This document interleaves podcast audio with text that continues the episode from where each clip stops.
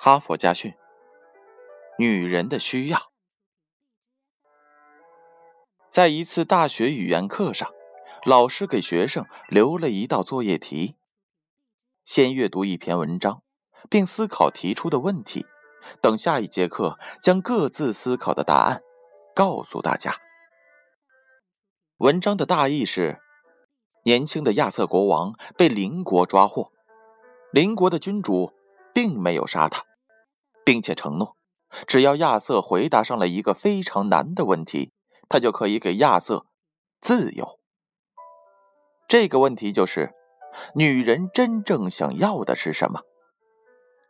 这个问题连最有见识的人都困惑难解，更何况年轻的亚瑟了。于是人们告诉他去请教一位老女巫，只有他才知道正确答案。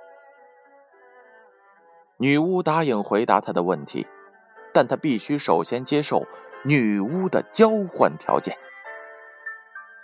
这个条件就是让自己和亚瑟王最高贵的圆桌武士之一，他最亲近的朋友加温结婚。亚瑟王惊骇极了。他无法置信的看着女巫，驼背、丑陋不堪，只有一颗牙齿，浑身发出难闻的气味。亚瑟拒绝了，他不能因为自己让他的朋友娶这样的女人。加温知道了这个消息之后，对亚瑟说：“我同意和女巫结婚，对我来说。”没有比拯救您的生命更重要的了。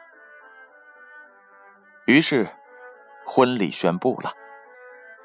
女巫也回答了亚瑟的问题：女人真正想要的是可以主宰自己的命运。每个人都立即知道了女巫说出了真理。于是，邻国的君主放了亚瑟王。并给了他永远的自由。来看看加温和女巫的婚礼吧。这是怎样的婚礼呀？为此，亚瑟王在无法解脱的痛苦当中不住的哭泣。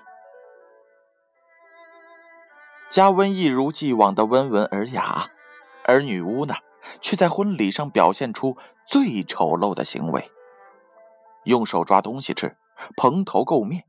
用嘶哑的喉咙大声讲话，他的言行举止让所有的人都感到恶心。新婚的夜晚来临，加温依然坚强的面对可怕的处境。然而走进新房，他却被眼前的景象惊呆了：一个他从来没有见过的美丽少女半躺在婚床上。嘉文如复梦境，不知道这到底是怎么回事。美女回答说：“因为当她是个丑陋的女巫时，加温对她非常的体贴，于是他就让自己在一天的时间里，一半是丑陋的，另一半是美丽的。”他问加温：“在白天和夜晚，你是想要哪一半呢？”多么残酷的问题呀！加温开始思考他的困境：是在白天向朋友们展示一个美丽的女人，还是在夜里，在自己的屋子里面对一个又老又丑的如幽灵般的女巫？是选择白天拥有一个丑陋的女巫妻子，还是在晚上与一个美丽的女人共度亲密的时光？故事结束了。问题是，如果你是加温，会怎样选择？第二天的课堂上，答案五花八门，归纳起来也就是两种：一种是选择白天是女巫，晚上是美女，理由是妻子是自己的，不必爱慕虚荣，苦乐自知就可以了。一种是选择白天是美女，因为这样可以得到别人的羡慕目光；至于晚上，漆黑的屋子美丑都无所谓了。老师听了所有的答案，并没有说什么，只是问大家是否想知道加温的回答。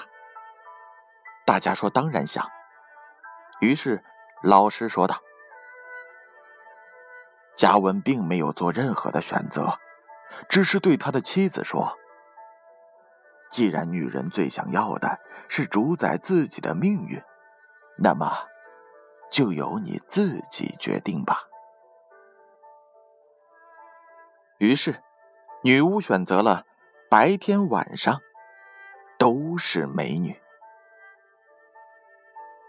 所有的学生都沉默了。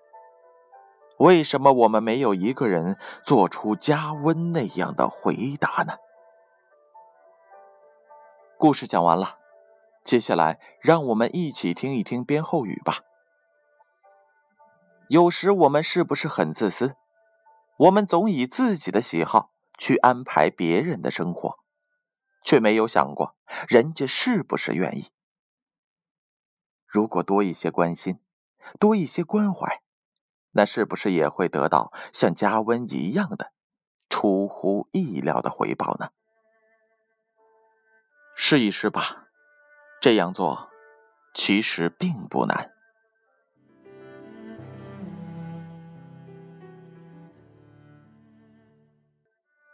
哈佛家训：女人的需要由建勋叔叔播讲。